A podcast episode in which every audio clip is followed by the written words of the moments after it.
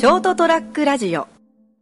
皆様こんばんは。2019年1月の、えー、今日は17日です。え成田屋デリリウム、え本日もですね、私成田一人でですね、お届けするスタイルになります。え先週まではですね、えー、ショートラックラジオ忘年会、それから新年会、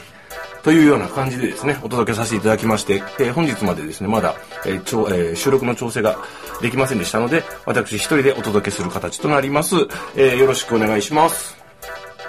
というわけで、成田デリリウム成田です。え今日はですね、えっ、と、昨日、今日とですね、えっ、と、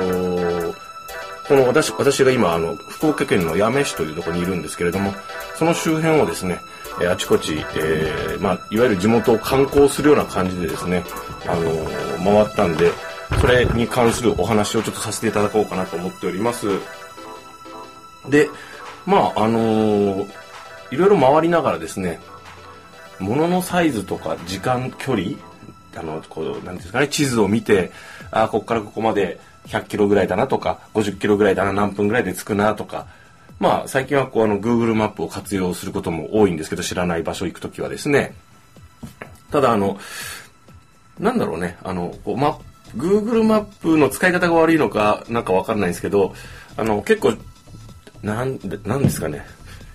ちょいちょい今日もですけど、あの、この道ですかっていう、まあ、たまにやられるんですよね。あなんか割とこう何、ここずっとなんか割と調子いい感じで案内してくれてるなと思ったら、今日もですね、あのー久留米にですね、久留米市にですね、鳥類センターといってこう、鳥だけ、鳥がメインのちっちゃい動物園みたいなのがあったんですよね。あここ行ってみようと思って、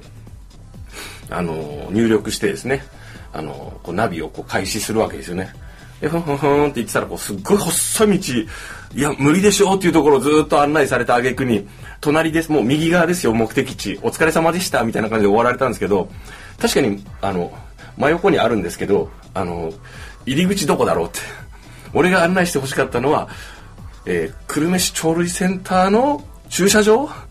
に、えー案内してほしかったんですけど、あの確かに嘘はつい Google マップ確かに正確なんです。一番近い距離で多分鳥類センター横だよ右だよって。まあ入り口は知らんけどねみたいな感じで案内されましてですね。うこういうとこだよねとか思って。だからまあこちらも検索する際ですね。で入力する際に「の駐車場」って。入れたらよかったのかなと思いながら。でもあの車で行っている前提でこう設定してるからそこは組んでくれないのかなと。ただ無料サービスだからあんま言えないねとか思いながらですね。久々にですねあのー Google マップの罠にはまったわけですけれどもまあそれはさておきですね。あのー今日見たのがまあその鳥類センターですか。に行ってみてですね。まあ、改めてまあなんかこう鳥の大きさって普段見るのってこう鳩とか、えースズメツバメ、えーあとオナガあとこの辺たまにカササギがいたりする。ぐらいかなでえっ、とこうやっぱ熊本もそうなんですけどあのちょっとこうちょっと外れの方に行くとあの川のなんていうんですかね、あの、ちっちゃい川とかの用水路的なところにね、あの、いますけど、みたいな感じで、詐欺がポツンとこう、佇んでいたりしますよね。なんとなく気高い感じでね、でかっと思ったりするんですけども、今日もね、あのーま、いろいろこう、フクロウがいる、可愛いの、フクロウと思いながら、目があったとか、ね、割と今日はなんかあの、キリッと睨みつけられてる感じだなとか思いながら見てですね、うん、はっと、あなんかまあ、すごいなと思いながら見てたんですけども、そのから順順番にこうなんかあの、なんていうんですかね、鶴とかね、詐欺とかね、あーとかなんかあんまりこの後、日本にはいないタイプのね、低い鳥とかね、低い鳥の足ふっと、爪振ってとか思いながらですね、あのなんか、かなり、なんていうんですかね、凶暴ではないけど、強いと。大体のその、今日見たこう鳥類センターね、どこにもね、手を、手を近づけないでください。顔を近づけないでください。噛まれます。つつかれますみたいなね。大体つついたりするのが得意な奴らが多いよね、とか思いながら、くちばしね、鳥だから。で、こう見て、エミュー、おエミューってでけえな、とか思いながら。ねあの、なんていうんですかね、あの、ダチョウも、ダチョウって、本当乗れる感じだよな、とか思いながら。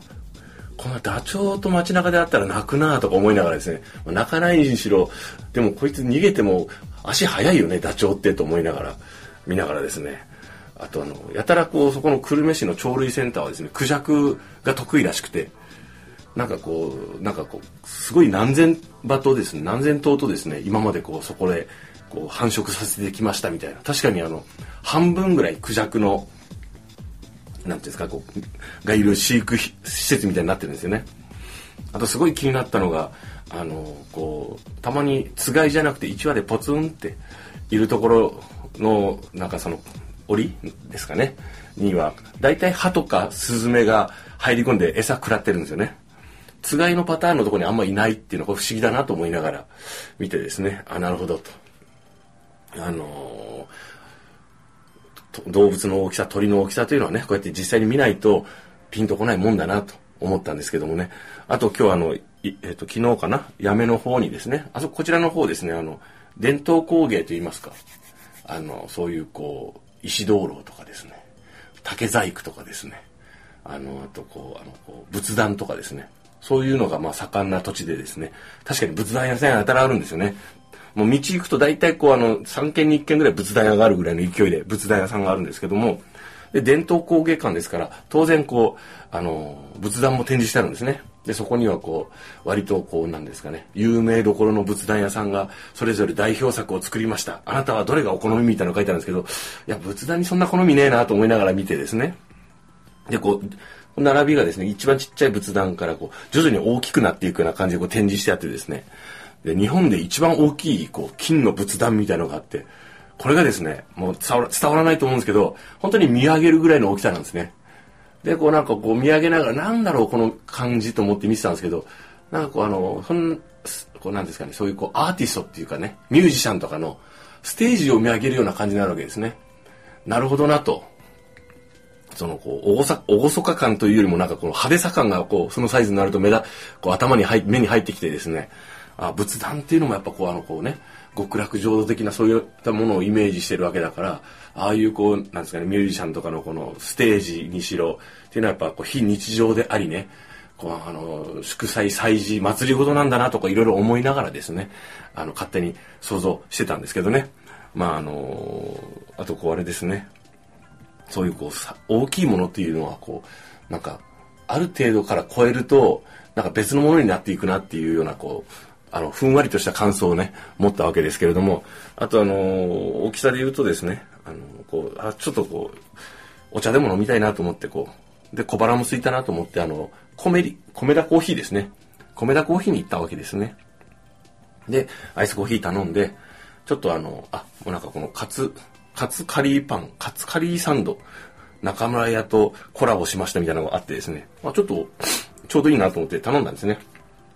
そしたら全然ちょうどいいサイズじゃなくてですね、あの、値段見たらよく見たら880円で結構高えなって値段で、やはりですね、あの、それなりの金額のサイズだったんですね。おって、これ俺軽食とか思ってたけど、これがっつり夕食のサイズだなとか思って。で、よく見たら、僕あんま米田コーヒー、あ、そんな行ったことなかったんですけど、よくメニュー見たら、あそこのメニューっていうのは結構フードメニューはしっかり食べてお腹に溜まるような、えっ、ー、と、やつが多いんだなっていうのを今日学習した次第でございます。そして最後にですね、あの、久留米、久留米といえばあの、ブリヂストンですよ。石橋ですよ。久留米駅ってあの、なんかこう、でっかいタイヤが置いてあるんですよね。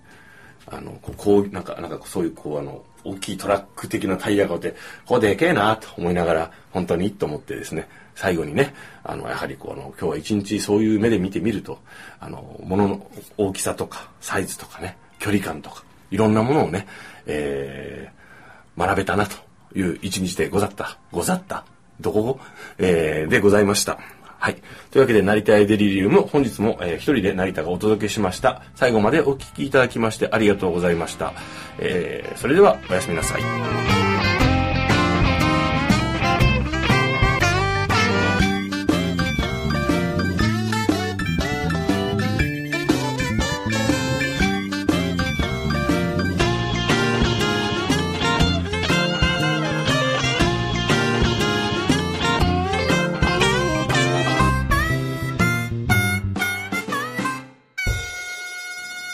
st-radio.com